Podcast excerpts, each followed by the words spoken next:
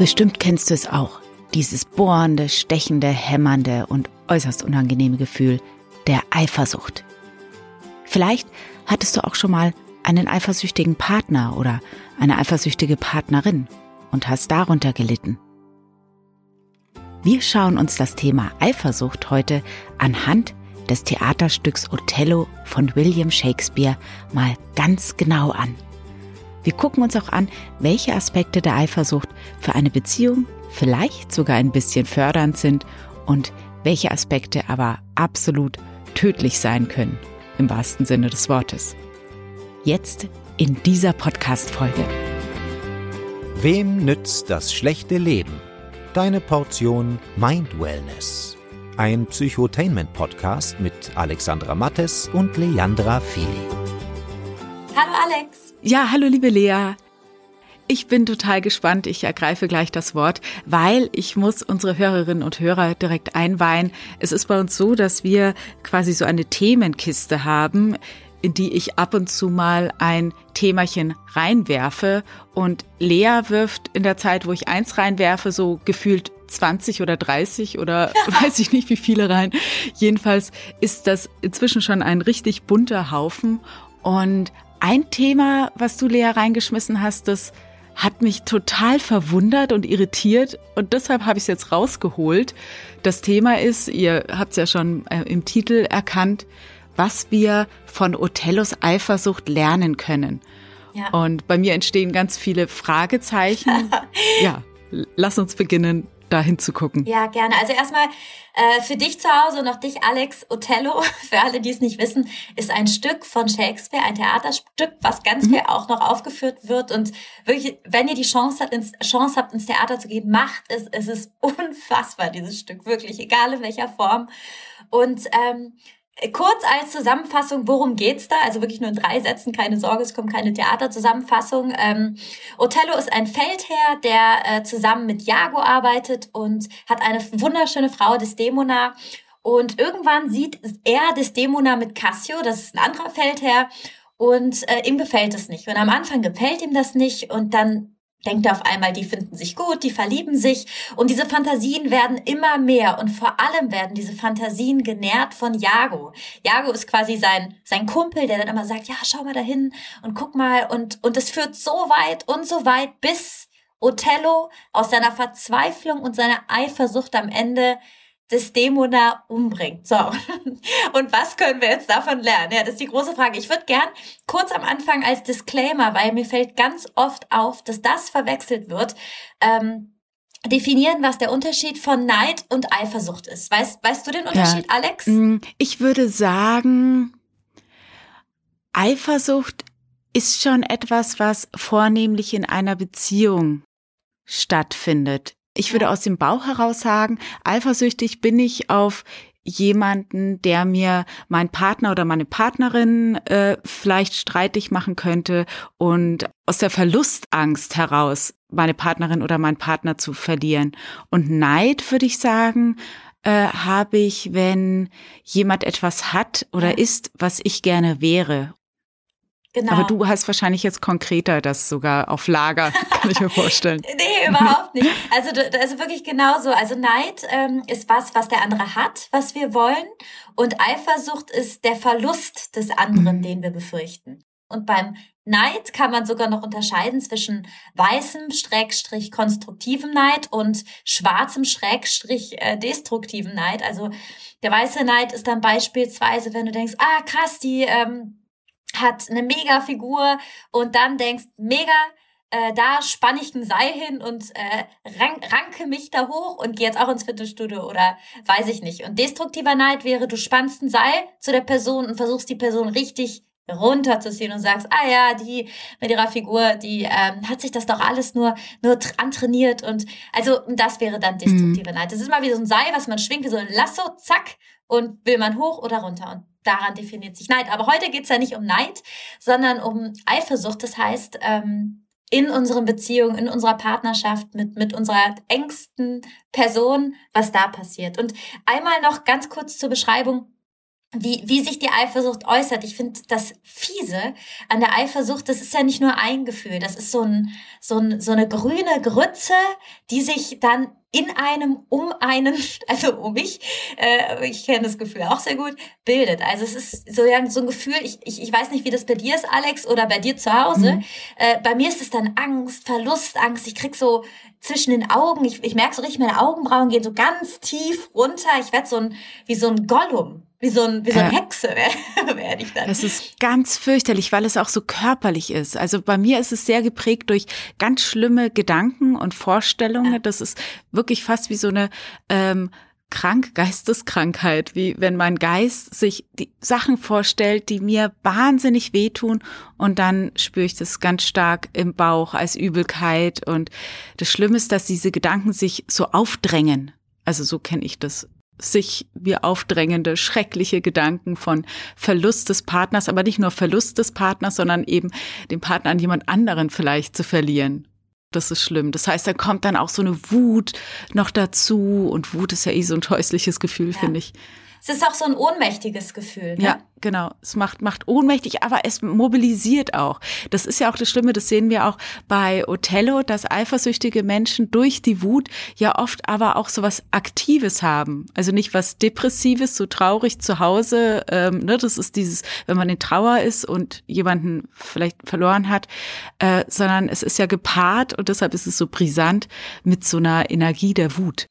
Ja, total. Das ist ja eh so. Die Wut ist ja eh eine Währung, auch wenn wir diese Währung nicht so gern mögen. Aber wenn man, glaube ich, schafft, die Sachen irgendwie umzuwandeln und die dann auf ein anderes Konto einzuzahlen, hm. hat man trotzdem äh, Wutdollar, die dann in Glücksdollar umgewandelt werden, so als Metapher. Ja, weil man aus der Energie was machen kann. Wenn man es sich bewusst ja. macht, kann man aus der Energie was machen. Das, was du vorhin auch über den Neid gesagt hast. Wenn ich mir bewusst mache, dass ich jemanden beneide um etwas, dann kann ich mir überlegen, ah, anscheinend möchte ich diese Sache auch haben. Also kann ich überlegen, mit meiner Energie, die ich vielleicht gerade freigesetzt habe durch die Wut oder diese innere Raserei äh, und das Wissen darüber, was ich gerne erreichen oder haben möchte, könnte ich doch das zusammentun und überlegen, wie kann ich das denn erreichen? Voll. Also was, was, was man auf jeden Fall über äh, Neid und Eifersucht sagen kann, ist, dass der Kern von beiden Gefühlen ein äh, mit mit dir selber zu tun hat. Also es hat es ist beginnt bei dir mhm. und ich will jetzt gar nicht sagen, alle haben niedrigen Selbstwert, überhaupt nicht, aber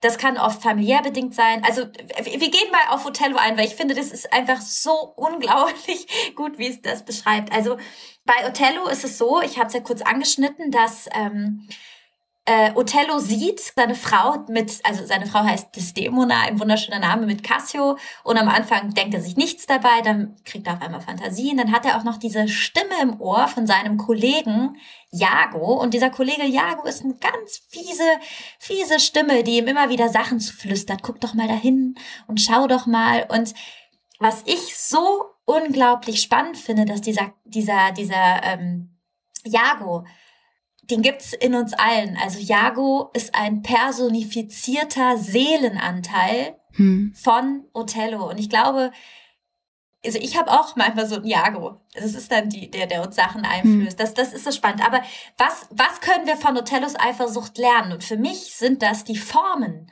der Eifersucht. Weil Othello durchläuft verschiedene Phasen hm. von, äh, würde ich jetzt mal sagen, gesellschaftsfähiger äh, Begleiterscheinung der Liebe, Eifersucht bis hin zu immer krankhaft eifersüchtige Eifersucht, das habe ich so oft Eifersucht gesagt, bis hin zur tödlichen Eifersucht. Das heißt, er bringt das Dämona mhm. um und am Ende bringt er auch noch sich um und am Ende gibt es niemanden mehr, sagen wir so. Ja. Und ähm, die erste Form der Eifersucht, ähm, also es gibt ja Menschen, die sagen, nee, also ich bin gar nicht eifersüchtig und also ich frage mich, ob das Menschen möglich ist, nicht eifersüchtig zu sein, nicht im gesunden Maß eifersüchtig hm. zu sein, weil wenn, wenn in einer Mann-Frau-Beziehung die Intimität möglicherweise durch einen Dritten verletzt wird oder würde, dann wäre die Eifersuchtsreaktion ein, ein, ein Versuch, das Modell Mann und Frau zu schützen. Muss ja jetzt nicht Mann-Frau sein, aber generell ja, eine Mann, Liebesbeziehung. Mann, genau. Ja, ja. total genderunabhängig. Mann, Mann, Frau, Frau, äh, Twitter, Twitter, was, was ihr wollt. Also es ist völlig egal. Also die Liebesbeziehung. Und ähm, die Eifersucht, die Begleiterscheinung Eifersucht, dass man zum Beispiel eifersüchtig ist, wenn man, wenn vielleicht eine Affäre sich anbahnt oder, oder was passiert, dann ist diese Eifersucht gesund. Also die, die Eifersucht im gesunden Maße ist ein Versuch, das Konstrukt zu schützen und die Intimität der Liebenden zu schützen. Und ist dann eine Kraft, die mobilisiert wird, das hast du eben schon angeschnitten, Alex, die auch zum Schutz ausgespielt werden kann. Also indem man beispielsweise oder indem ich, du oder wir zum Beispiel sagen, du, ich, ich merke, da ist eine Anziehung, wie ist das? Dass man die Eifersucht, die man spürt, diese grüne Grütze, die quasi transparent macht, darüber spricht. Und das ist dann das gesunde Maß der Eifersucht. Und diese Eifersucht, die mobilisiert wird, im, im besten, im besten Sinne oder im, im besten, was passieren kann, zu einer Annäherung führt. Und da, dafür ist sie, glaube ich, auch gemacht von der Natur. Ich glaube, ja. so Gefühle sind ja nicht, äh, also ich, ich denke mal, alles hat schon Sinn dass es das gibt. Und alles hat immer eine Kehrseite, wenn es ad absurdum in eine Pathologie, Pathologie geführt wird. Jetzt habe ich einen Monolog ja. gesprochen, Alex. nee, ist, ja. ist doch richtig. Ähm, ja. Ich finde auch, dass Eifersucht, also was du anfangs sagtest, ähm, dass Eifersucht bis zu einem gewissen Grade wirklich auch ähm, wichtig ist in einer Beziehung. Also bis zu einem gewissen kleinen Grad, dass man einfach auch bereit ist, für die Beziehung zu kämpfen, dass dieses unangenehme Gefühl ja auch macht, dass man wachsam ist und man versucht sich dann ja, ich kenne das auch aus jungen Jahren, wieder attraktiver zu machen. Wenn ich merke, da ja. ist eine Nebenbuhlerin, dann ist sofort die vielleicht so ein bisschen beginnende Langeweile in der Beziehung vorbei und ich also ich kenne das von früher, ja. dass ich dann wirklich Gas gebe, zu zeigen, was ich bin und habe, um meinen Liebsten ähm, natürlich irgendwie an mich zu binden. Und ich glaube, das ist so ganz menschlich und natürlich. Und was für ein mega Schutz der Natur, oder? Überleg dir mal, mhm. Mann und Frau oder Mann, Mann oder wie ihr wollt, äh, du wärst jetzt mit deinem Partner, das ist langweilig, vielleicht hättest du dich dann irgendwann getrennt oder weiß ich nicht. Und dann gibt's dieses kleine Gefühl Eifersucht, das uns auf einmal wieder aufschwingen lässt und die Beziehung wird näher, weil wir uns mehr interessieren, wieder mehr zuhören. Und dann ist es nämlich die erste Form der Eifersucht, wir gehen gleich auf die andere auch noch ein, die gesunde Eifersucht. Die Eifersucht, die beziehungsbewahrend ist. So würde ich sie nennen. Ja. also, also wirklich, die Eifersucht ist nicht nur schlecht. Also dieser, dieser, dieser Versuch, sie loszuwerden, das Gefühl loszuwerden, verstehe ich total, weil wenn das Gefühl abdriftet in das, in die zweite Form, in die wir gleich gehen, aber wenn es ein bewahrendes Gefühl ist, wenn es ein Gefühl ist, das zu der Person hingehend ist, ich finde, das ist auch immer ein Indiz, bewege ich mich ja. weg von der Person oder hin, dann ist es im Rahmen, weil Durchsichtigkeit und Offenheit und Verletzlichkeit zu sagen, du, ich, ich merke, ich, ich krieg Horrorgefühle und mir geht's, ich, ich, ich habe irgendwie Angst, ich merke einfach, dass das hat mit mir zu tun, aber ich, ich merke, dass ich Angst habe, dass da was passiert. Äh, das ist ja auch total, also das, das kann unglaublich äh, liebreizend in Anführungszeichen sein. Und es führt ja auch in einer guten Beziehung zu einem Dialog. Ja. Das führt ja auch dazu, dass man miteinander spricht. Ich weiß noch, ich hatte mal eine Beziehung mit ähm, meinem Ex-Freund, der ist unheimlich gerne abends, ist ja auch total okay, abends ausgegangen und wirklich oft auch erst morgens wiedergekommen. Ich hatte nicht so den, die Feierwut wie er.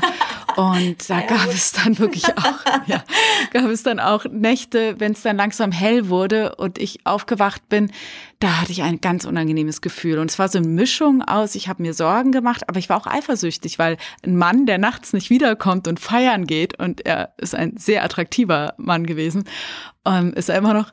Und das war ganz, ganz schlimm. Und dann habe ich ihn gebeten und ihm gesagt, äh, oder habe ihm das erzählt und habe ihm gesagt, du, wenn du merkst, dass es hell wird, schreib mir doch wenigstens kurz eine Nachricht, dann, äh, dass mit dir alles okay ist, äh, kurz vielleicht, wo du bist, einfach nur, dass ich Bescheid weiß. Es hat zwar oft leider nicht geklappt, aber es war zumindest ein Versuch, irgendwie ähm, damit, damit umzugehen. Ja. Also ja, ist dann auch besser geworden, nachdem ich dann einfach auch gemerkt habe, okay, hey, ähm, das ist halt so, ich kann ja auch mitgehen, aber es ist ja meine Entscheidung, nicht mitzugehen. Und ich habe dann mir ganz viele rationale Dinge in, in den Kopf geholt und es hat dann einigermaßen ähm, geholfen. Ja. Aber es war schon durch sein Verhalten, war meine Eifersucht oder die Wut oder diese Mischung aus verschiedenen Dingen wirklich ganz schön angefacht. Mhm.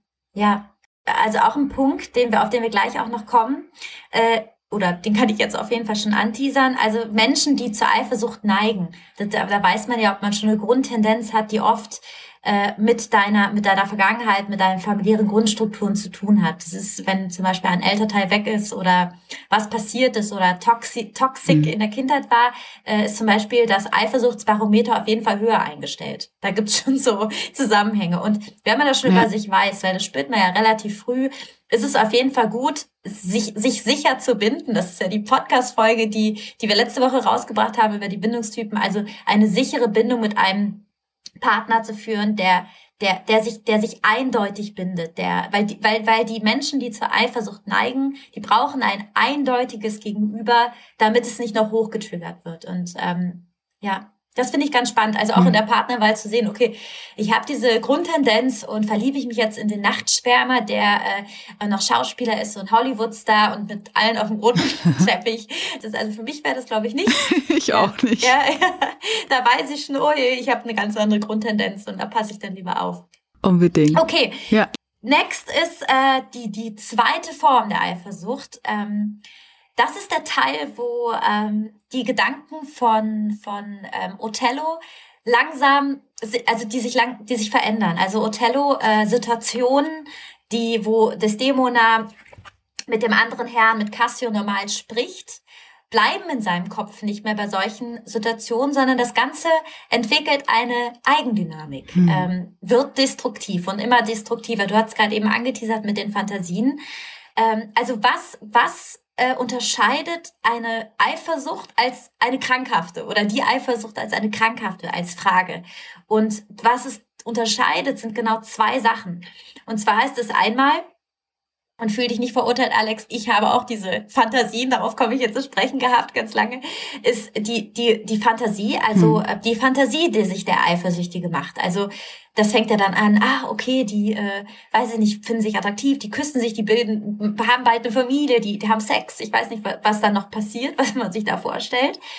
Das ist das erste krankhafte Indiz. Und das zweite ist, was dann quasi noch, noch, noch, noch krasser ist, ist der Versuch, Macht und Kontrolle über den Partner auszuüben. Und das sind so die Eckpfeiler, wo es dann in die Pathologie der krankhaften Eifersucht geht. Mhm. Und ähm, beispielsweise ähm, Othello. Äh, Othello merkt, dass er über Desdemona, seine Frau, äh, keine Verfügungsgewalt mehr hat über ihre Gefühle oder über ihre Handlungen. Also er kann es nicht mehr unter Kontrolle bringen, was sie, was sie fühlt, was, was sie will, was sie tut, mit wem sie spricht und sie macht nichts. Desdemona betrügt ihren Mann nicht. Sie spricht einfach nur mit dem anderen Herrn.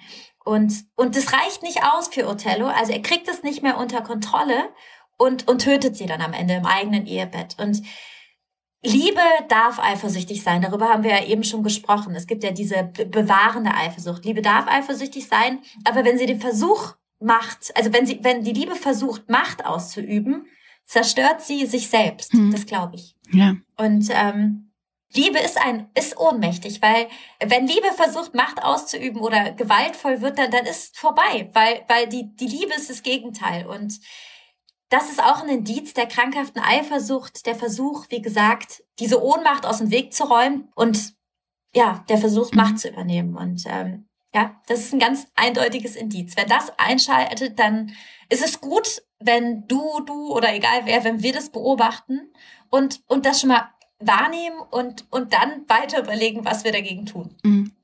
Ja. Genau, es ist ja auch ein großer Kontrollverlust. Also wenn man so an unsere Basis, menschlichen Basisbedürfnisse denkt, dann ähm, verliert man das Gefühl der Kontrolle und auch se seine Selbstwerterhöhung, also das Selbstbewusstsein leidet natürlich auch total darunter. Absolut. Und das ist das schlimm. ist dieser grüne Cocktail, den mhm. wir eben meinten, diese Grütze, die dann auch noch diese ganzen Selbstwertdinger mit reinbringt. Mhm. Ähm, das ist schon eine ulkige Erfindung. Ja die Eifersucht finde ich irgendwie in der Natur. Ja. Und das Schlimme ja. ist ja, dass man durch Eifersucht, ja, dass sie dann, wenn die so, so frei sich ausbreitet, dass die so zerstörerisch ist, dass sie im Kleinen, das ist immer so, ne? Die, die, äh, wie sagt man, die Menge macht das Gift, dass es im Kleinen durchaus was ist, was eine Beziehung auch so ein bisschen äh, lebendig halten kann. Aber sobald es auch nur ein bisschen zu groß ist, kann es wirklich kaputt machen. Und du hast schon recht, es beginnt äh, bei, bei den Vorstellungen. Und das kenne ich auch. Inso, ja. Insofern bin ich schon eifersüchtig zweiten Grades gewesen. Mindestens. Ich bin gespannt, was noch kommt. Ach.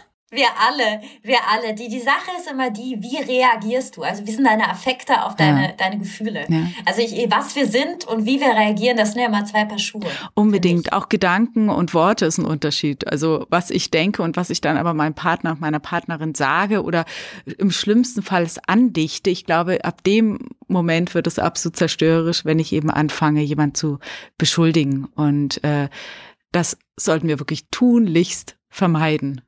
Wir sind jetzt auf den, den Teil äh, der krankhaften, also wir waren jetzt bei der krankhaften zerstörerischen Eifersucht, die den Unterbereich hat, Macht und Kontrolle ausüben. Und der zweite Bereich, das zweite Indiz davon, ist, sind die Fantasien. Und mhm. darauf sind wir jetzt mehrmals schon eingegangen. Die Fantasien ähm, sind bei Othello in Form eines Menschen, nämlich ähm, Jago. Und ich habe es eben schon angeteasert, Jago ist der personifizierte Seelenanteil von Othello selbst. Das heißt, im, im Krankhaften, im krankhaft Eifersüchtigen gibt es einen Teil, der die Regie übernimmt. Mhm. Und dieser Teil sucht mit Eifer nach Beweisen der Untreue in ganz, in Situationen, die wirklich, die, die, die damit nichts zu tun haben, in Situationen, die, die harmlos sind. Und das ist auch, das ist auch ein Indiz, wenn auf einmal so ein Selbstfilm losgeht, ne? wenn, wenn auf einmal so ein anderer Teil ganz groß wird wie Jago in unserem Kopf, ähm, und auf einmal Seitensprünge unterstellt werden, wenn so eine Eigendynamik entsteht, wo man merkt, ah, jetzt denkt es selber und ich bin nicht mehr das Bewusstsein, was meine Gedanken steuert, sondern die denken sich selber und suchen sich selber aus.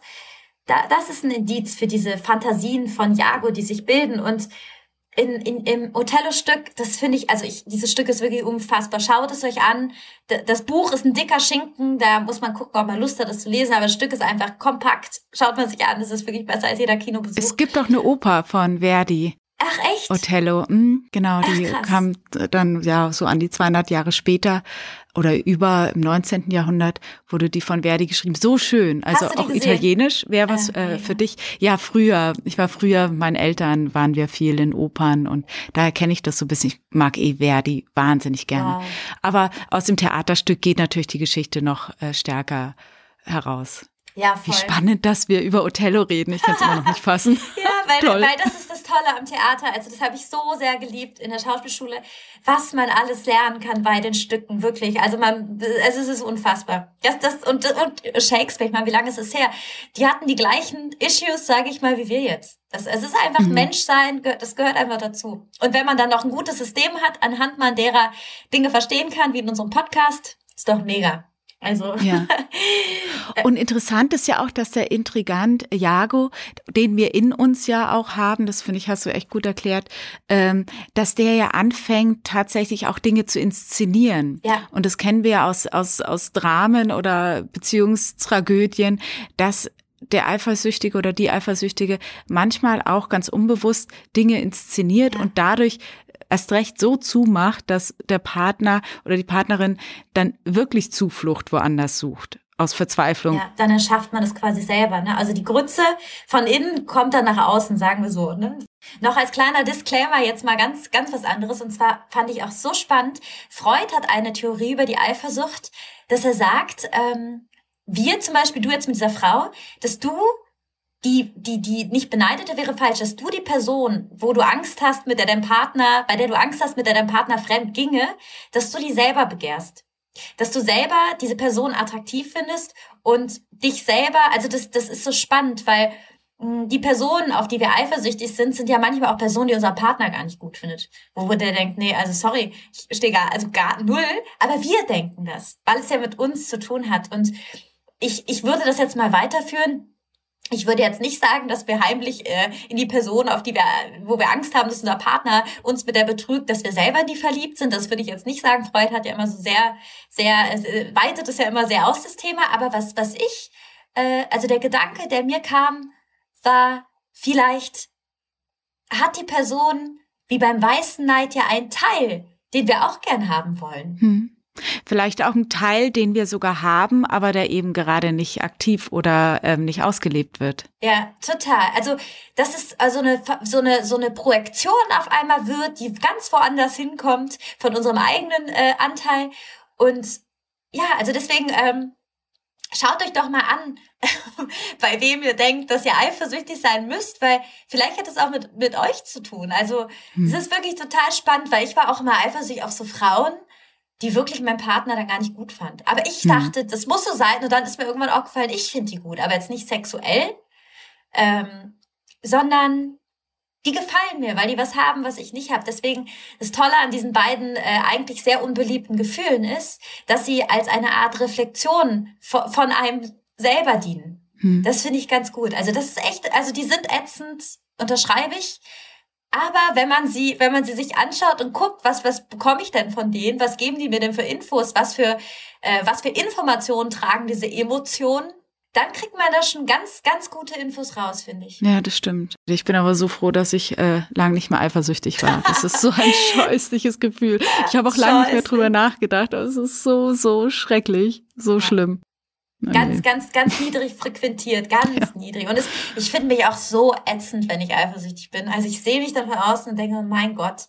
Aber, aber wie, was ihr, ähm, euer Erste-Hilfe-Kasten Eifersucht, da gehen wir auf jeden Fall gleich noch drauf ein. Ich wollte noch kurz zu Ende führen zur äh, die dritte zur, Version. Zur, ja, ja, nee, die dritte Oder? gibt's gar nicht. Es gibt nur von, so, gibt von der krankhaften, zwei. genau, es gibt die zwei und es gibt von der krankhaften Version noch ein Part 2, das waren die Fantasien mit Jago und dem personifizierten mhm. Seelenanteil.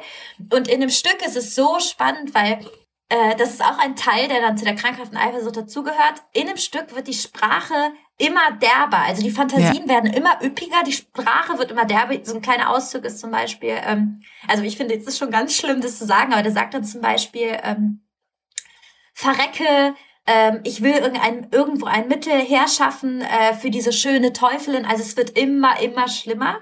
Mhm. Und das zeigt wieder, dass dieses Fantasiegebilde von, von, von, was Jago impliziert, von Othello, das ist darauf abgerichtet, den anderen zu bestrafen.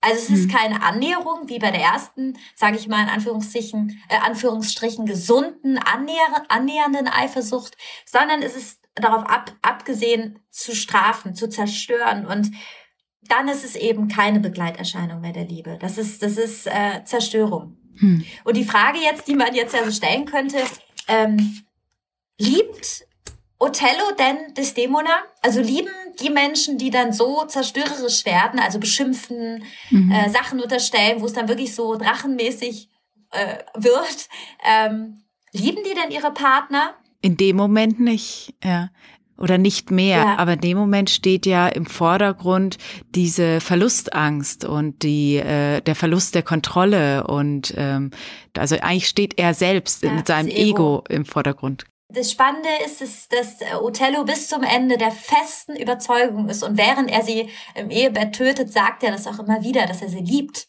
dass er sie liebt und dass er keine andere Wahl hat. Ich meine, Othellos gibt es in allen Tarifen noch auf der Welt und die sind davon überzeugt, dass, äh, dass, sie, dass sie das aus Liebe tun. Das ist ja also Ehrenmord und diese ganzen schönen mhm. Sachen, in Anführungszeichen, äh, kommen ja daher. Und das, was ich auch so eine unfassbare Passage in dem Stück finde, ist, ähm, es gibt ein, eine Passage, die teaser ich jetzt nur kurz an. Da finde ich, ist der Schlüssel von allem begraben. Ich finde, das ist der Schlüssel wirklich dieser krankhaften Eifersucht, weil Othello sagt an einer Stelle, ähm, äh, trotz Köpfchen reizendes, äh, verdammt sein will ich, ich liebe dich und wenn ich dich nicht liebe, kommt das Chaos zurück. Also wenn Othello Desdemona nicht mehr liebt, kommt das Chaos zurück. Und jetzt frage ich mich, welches Chaos meint der Mann? Und da ist, glaube ich, der Schlüssel, weil dieses Chaos, dieses Chaos ist in ihm schon vorher gewesen und wurde versucht, durch den Partner zu lösen. Mhm. Aber dieses Chaos, was, was Othello meiner Meinung mhm. nach hat, ist ein, ein Chaos, von dem er sich wünscht, dass es, wie gesagt, der Partner löst. Und dieses Chaos erinnert mich an, an, an die Liebe. Also da gibt's auch wirklich ganz viele Texte und Analysen drüber. Es ist so spannend. Du merkst, ich flippe ja aus mit dem Thema, weil ich das so gut finde. Ähm, ja. wo, wo gesagt wird, dass dieses Chaos im Grunde genommen wie ein Chaos ist, was ein Säugling ohne Liebe, ohne seine leibliche Mutter nicht mehr lösen könnte. Also was Othello sich wünscht, mhm. ist die Liebe von, von eines Säuglings zu seiner Mutter in den ersten Monaten, dieses ganz nah, weil ein, ein Säugling kann ja nicht selber überlegen. Also dieses Chaos würde, das Säug, würde der Säugling nicht überleben. Und diese tiefe, fast elterliche Liebe, die Othello beansprucht, die kann der Partner gar nicht hm. geben. Wenn es halt dieser ganz schwierige Grad ist, das ist auch wichtig für alle, die womöglich solche Partner haben, zu wissen, dass dass du nichts tun kannst, weil das, was du, was du dem krankhaften Partner geben möchtest, was der krankhafte Partner will, das wird nie äh, echt genug sein, genug ge genug sein, nicht nah genug, weil das ist eine ganz andere Liebe. Die, die kann eine Erwachsenenliebe gar nicht erfüllen. Hm. Und ähm, ja, das finde ich auch ganz spannend. Das ist ja. für mich der Schlüssel des ganzen Stücks. Dass Desdemona, egal was sie tut, vielleicht hätte sie nur einen Stein angucken müssen, dann wäre das Gleiche passiert. Ja. Du kannst deinen Partner nicht gesund lieben und dieser Versuch, das so zu tun, das so zu tun, dass das liegt nicht in der Hand des Partners. Das ist das ist nicht Sache des Partners. Da da da sollte der Eifersüchtige, der wirklich in diesem Grad ist und ich bin auch eifersüchtig, also soll sich keiner angegriffen fühlen. Wir sind alle alles äh, da, da, da, muss dann andere Hilfe her. Ja. Und der Partner kann es nicht, kann der Partner, glaube ich, mhm. sowieso nie, nicht wettmachen. Und Desdemona steht auf verlorenem Posten. Also sie kann nichts tun. Es gibt nichts zu tun. Sie kann ja, ist ja nicht die Mutter. Und ja. das fand ich noch unfassbar, also ähm, unfassbar spannend. Und wenn jemand dann wirklich zu sehr anfängt, einen vielleicht sogar zu beschuldigen oder so, dann ist das einfach ja. wirklich auch oft das Aus. Und, und das ist gut, wenn es das Aus dann ist, mhm. weil es gibt natürlich auch die Selbstaufgabe, also ja. sich selbst aufgeben. Äh, und dann ist man dann in so einer äh, Symbiotik-Toxik, würde ich das jetzt mal nennen, wo man dann versucht, ah, ich, ich gebe dir das und ich schaffe das und das kenne ich so gut von mir, dass ich dann immer denke, oh, ich, ich kann das wieder glatt bügeln. Und dazu wissen, nee, das ist nicht mein Verantwortungsbereich und jemanden auch nicht im Stich zu lassen, das sage ich nicht, aber das zu wissen und wenn man selber der Eifersüchtige ist, zu wissen, okay, da gucke ich jetzt mal, was ich tun kann, was, was ich für, weiß ich nicht, Bücher lesen kann, vielleicht kann ich mir psychologische Hilfe mhm. suchen, das ist ja mega in Deutschland, das ist einfach ja auch alles nichts kostet wegen der Krankenkasse, also nichts extra. Und ja, das ist auf jeden Fall ein Ansatz. Und, und ein, eine Sache noch, die ich noch kurz erzählen wollte, weil ich die auch so spannend fand, ähm, in dem Stück ist es auch so, dass Othello, ich habe es kurz angeschnitten, immer derber wird, immer wirklich ganz schlimme Beleidigungen gegen Desdemona und auch ihr ganz, also wirklich sexuelle Orgien vorwirft, dass sie mit tausend hm. Männern schläft. Und das Spannende daran ist, dass ähm, der, der diese Gefühle hat, das sind ja Gefühle, die man in sich selber oder Gedanken, die man in sich selber produziert. Das heißt, im eigenen Gehirn passiert ein Mechanismus, dass man diese Bilder entstehen lässt. Das heißt, man könnte ja sagen, dass es womöglich was auch mit einem selber zu tun hat. Und es gibt die Theorie, dass ähm, der Eifersüchtige, der seine Triebwelt, wo die Triebwelt irgendwie so verrückt spielt und das dem anderen unterstellt wird, dass der Eifersüchtige im Grunde genommen mit diesen Gefühlen, die er selber hat, diesen Gedanken nichts zu tun haben will, die sind zu bedrohlich und deswegen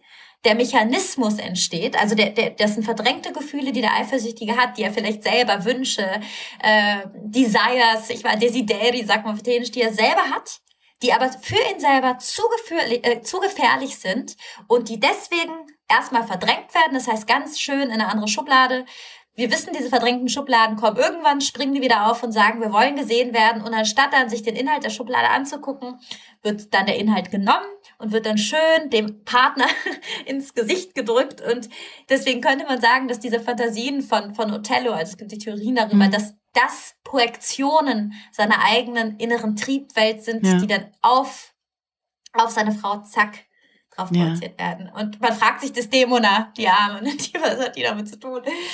Ja. Ist Wahnsinn, was für Bilder da manchmal so zutage kommen, wenn jemand in Rage, in Wut oder in Eifersucht ist. Äh, das ist ja. schon manchmal erschreckend ja. und auch äh, obszön, also ne, so pervers kann es sogar Ja, werden. wenn man das bei seinem Partner sieht, dass solche Bilder und solche solch kräftigen Sachen ja. da sind, dann kann ich schon verstehen, wenn man da Angst bekommt und das sollte man wirklich sich dann auch genau angucken, ob man mit jemandem zusammen sein will, der so auch geplagt ist von solchen Bildern. Aber man kann, man kann da auch was ja, machen. Also auch da ist nicht die Hoffnung vergeben. Total. Also ist es auf jeden Fall gut, wenn, wenn so ein Fall passiert oder du selber merkst, ah, okay, da habe ich aber ganz abschweifende Fantasien. Einfach mal zu gucken, ah, okay, was hat das mit ungelebten Anteilen zu tun? Verdränge ich da was? Wünsche ich mir was, wo ich selber das vielleicht mir nicht ganz eingestehe und drücke es dem anderen auf? Also das ist einfach das, das Schöne. Das ist, es gibt ja so viel Literatur, so viel Bücher oder allein der Podcast, wo wir das jetzt anschneiden. Das eröffnet ja einfach Sichtweisen und das macht einfach so viel besser, allein schon, dass man es weiß, finde ich. Ja. ja. Also ja. für mich ist der Punkt, der für mich wirklich äh, jetzt äh, mir so hängen bleibt, dieses, wenn ich anfange, in meiner Fantasie mir so Sachen auszumalen, dass das schon was ist, was ja so ein bisschen bedenkenswert ist. ja, ja, also vielleicht so, dass man mal guckt, was malt man aus, was will man und äh, ja, also wir, wir, wir sind, wir sind die, die Kreaturen, wir kreieren Gedanken, hm. Fantasien, Beziehungen und ja, es hat oft mehr zu tun mit uns, als wir denken. Und wenn man dann so einen Partner hat, dass man auch darüber spricht und vielleicht sagt im besten Fall, ey, ich habe diesen Podcast gehört von Alex und Lea, hör mal rein, könnte das sein, dass du was projizierst oder projiziere ich was oder einfach offenlegen. Das ist mhm. einfach the key, echt. Ist mhm. so. Okay, Alex, das war jetzt ganz viel Stoff. ich habe das ganze Stück jetzt einmal runtergerattert gefühlt. Also am Ende, das, die Tragik ist am Ende. Oh ja, die Tragik ja, am Ende, ja, genau, komm noch, ach, das ja, ist so schlimm. Ja, keiner, keiner gewinnt. Ähm, die Frau, also Desdemona wird im Ehebett, also auch noch als schönes Bild von Shakespeare getötet. Er tötet sie im Bett, des, im Vertrauen, im, ganz leise und er, er begründet es auch noch, er erklärt auch noch warum. Ähm, am Ende erfährt er, also am Ende erfährt er, dass sie nie untreu war von einer, einer äh, Freundin, nenne ich das jetzt von mal. Von der Frau von dem Jago. Ja, von der Frau vom Jago. Die quasi dem Jago auch, ne, wo so Indizien zugeschoben ja. wurden und die hat diese ja. Intrige mitgesponnen und die Frau von Jago erklärt äh, dem Othello, dass ähm, ja, dass es gar keinen Grund gab ja. zur Eifersucht. Ja, Oh Gott. Voll. Also es gibt, wie gesagt, es gibt Diago wirklich im Stück, aber die Frage ist, ob es ihn wirklich gibt. Ja. Oder ob er nur eine Plast Plastizität ist, ein, eine, eine Vermenschlichung eines Anteils. Mhm. Das glaube ich nämlich eher. Aber so oder so, im Theater ist ja alles erlaubt. Und die Tragik ist, Othello tötet ähm, Desdemona. Am Ende erfährt er das, tötet sich selber aus Schuldgefühle und er ist ja ein Verlorener. Wer das tut, ist mhm. verloren. Und ähm, ja, Jago, Jago wird getötet und tötet auch noch seine, seine Frau, also die das alles aufgeklärt hat. Es ist ganz tragisch, wie in allen von Shakespeares Tragödien. Und was können wir jetzt daraus lernen, Alex? Was, also, also nicht ich, zum Einschlafen anhören, bitte. Nee, unbedingt nicht. Nee, unbedingt nicht. Ja. Also ich finde, ähm, sollen wir mal so drei SOS-Tipps, wenn, wenn, wenn du das Gefühl der Eifersucht merkst, was kannst du dann tun? Mhm. Also ich würde sagen, Number One ist Unterscheidung. Handelt es sich hier erstmal um eine gesunde oder eine beziehungsbewahrende Eifersucht? Das heißt, ist da vielleicht nichts, was der andere macht, aber ich bin trotzdem eifersüchtig? Und äh, das zu unterscheiden von der krankhaften Eifersucht. Also zu mhm. unterscheiden, bin ich Typ 1, Typ 2 und ganz kurz noch als Disclaimer.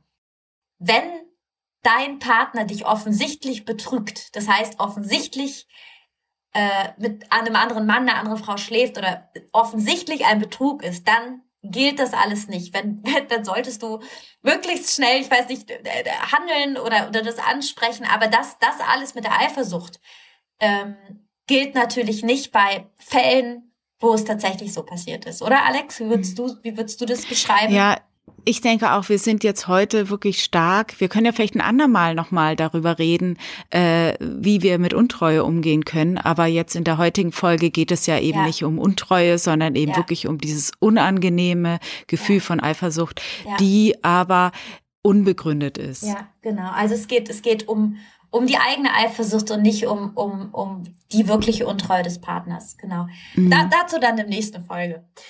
Und äh, genau, also Number One ist Unterscheidung. Bin ich krankhaft eifersüchtig oder ist es eine beziehungsbewahrende Eifersucht? So, das genau. würde ich erstmal sagen. Was geht da an Fantasien in meinem Kopf los? Also, dass man sich für sich sortiert. Ja. Und ja. da würde ich auch sagen, ähm, was wirklich auch hilft, ist mit jemandem darüber zu sprechen. Vielleicht gar nicht im ersten Schritt äh, mit einer Partnerin oder Partner, wobei ich das auch ganz, ganz wichtig finde. Aber manchmal ist so ein Blick von außen, vielleicht von einer besten Freundin, so hilfreich, ja. weil die beste Freundin kennt ja im besten Falle beide und kann dann sagen, hey, also da bildest du dir vielleicht echt ein bisschen was ein oder das hat doch, guck mal, das hattest du in der letzten Beziehung auch und dann war da nichts und also das, glaube ich, hilft total, sich da von jemand von außen beruhigen zu lassen. Total. Also erst das erste war die Unterscheidung, das zweite der Blick von außen. Mhm. Und den dritten Tipp, den ich jetzt so in so einer wirklichen SOS-Situation geben würde, wenn ihr zum Beispiel auf einer Party seid mit Partner, Partnerin äh, und denkt, oh je, jetzt spricht die Person mit jemand anderem und ich merke, die grüne Grütze kommt hoch, dann wäre mein erster Tipp, ja, erstmal erstmal rauszugehen. Also Feldperspektive heißt das erstmal rauszugehen aus der Situation, vielleicht mhm. raus auf die Straße, was trinken, kurz mal atmen. Erstmal ein Schnaps. Das, das ist ja, genau, erstmal Wodka. Das macht bestimmt besser. Ja. Das hilft. Das hilft. Ja, ja, vielleicht doch dann eher ein Wasser, damit man nicht, damit man nicht noch wahnsinniger wird, weil Alkohol verstärkt ja immer Gefühle. Ähm, und ich, äh, genau, und dann würde ich sagen, was, was so mein Überlebenstipp ist in solchen Situationen ist, das würde ich jetzt mal ich, ich würde das nennen, remember who you are. Erinnere dich, wer du bist und wer ihr seid. Also ich, ich guck mir dann Bilder an von dem, was ich gemacht habe, oder ich, ich denke darüber nach, was, was ich für nächste Woche mache, was ich für tolle Menschen getroffen habe, was ich für tolle Jobs mache, was jetzt der Podcast mit Alex. Und indem ich mich erinnere, wer ich bin, denke ich dann auch, ich bin cool.